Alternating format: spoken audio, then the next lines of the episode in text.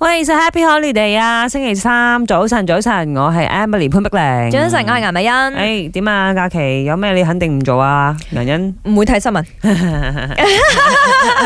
雖然聽落好似好不負責任咁 樣，係但係因為講真誒，通常上得新聞嘅嘢都幾 heavy 嘅。啱啱。尤 其是呢排好多周旋啦，咁嗯係好多人出嚟講嘢啦，你又插下我， 我插下 你，係嘛？嗯有啲人俾人拉啦，有啲人 TikTok account 俾人封啦，即係呢啲 誒或者係有啲天災啊、人禍啊嗰啲，其實都幾 heavy 嘅。咁誒、呃由於我哋星期一到六咧，嗯或者係星期一到五啦嚇，都會睇無數嘅嘅新聞，新聞海量嘅新係聞。係變係。咗，如果你真係有得休息嘅時候，你真係想放空噶，咁、嗯嗯嗯就唔想去 touch 呢啲 heavy 嘅嘢咯。其實 我都係，我我如果公共假期嘅時候啦嚇，嗯我係真係少啲睇新聞。首先，因為嗰啲新聞咧，可能又未大件事到你一定要馬上去 update 嘅。如果真係大件馬上去事，知基本上佢自然會彈喺你個 feed 係啊㗎啦係啊係啊嗯係。嗯咁啊，第二學阿顏欣華齋，俾自己放鬆一下咧，其實係好嘅，因為有時候我哋都需要有自我對話嘅空間嘅， 嗯嗯係咪先？即係啊係你唔可以不斷地去吸收出邊嘅資訊噶嘛。啊啱，咁自己都要有消化嘅能力嘅，係即係都要